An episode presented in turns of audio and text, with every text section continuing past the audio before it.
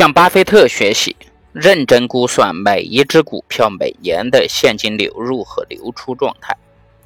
虽然这样比较保守啊，也无法做到非常精确，但是这样做，我们才能够真正的去找到这种适合投资的企业。两千年，巴菲特在致股东的信当中这样写道：“扣除税负因素不考虑，我们评估股票和企业的方法呀，并没有什么两样。从古到今。”我们评估所有金融资产的方法就从来没有改变过。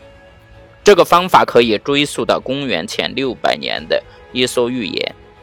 在《伊索寓言》里，那不太完整但历久弥新的投资理念就是“两鸟在林，不如一鸟在手”。如果进一步弄明白这个理念，就是说，林子里呀有多只鸟。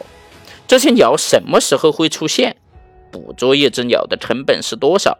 如果你能够考虑清楚以上三个问题，那么你就知道这个树林最高的价值是什么，以及你可以拥有多少只鸟。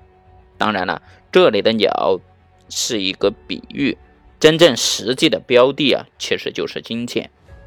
巴菲特认为，一个企业是否值得投资，要分析该企业的这个。自由现金流是否充沛？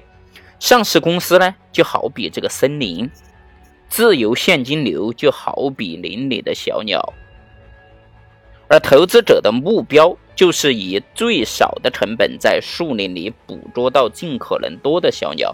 只有当你了解树林里一共有多少只小鸟，你才能够了解到该股票具有多大的投资价值。只有当你了解树林里的小鸟有几只。会出现在你面前，什么时候会出现在你面前，你才能够了解你能够获得多大的投资报酬。除此之外呀，你还需要考虑捕鸟的这个成本。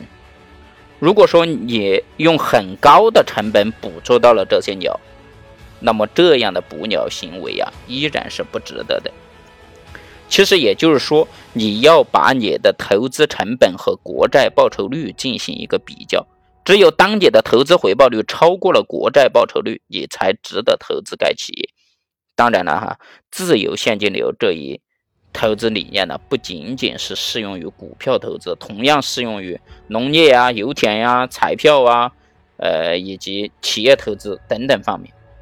在巴菲特看来呀，很多股票分析员呢，喜欢用所谓的技术指标来分析股票是否值得投资，例如股息报酬率、成长率。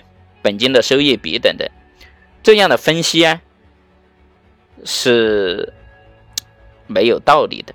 巴菲特认为啊，除非这些指标能够为计算企业未来的现金流入流出提供一些线索，否则这些技术指标没有任何的意义。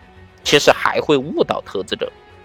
巴菲特认为，只有现金流是投资者能够真真实实拥有的东西。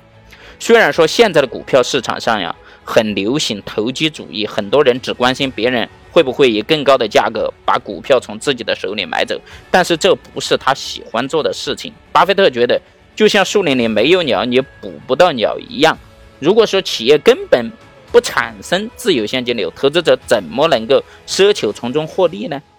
获利只可能是那些利用市场泡沫创造出来的泡沫公司而已。只有企业拥有充沛的这种自由现金流啊，投资者才能够从投资中获得真正的回报。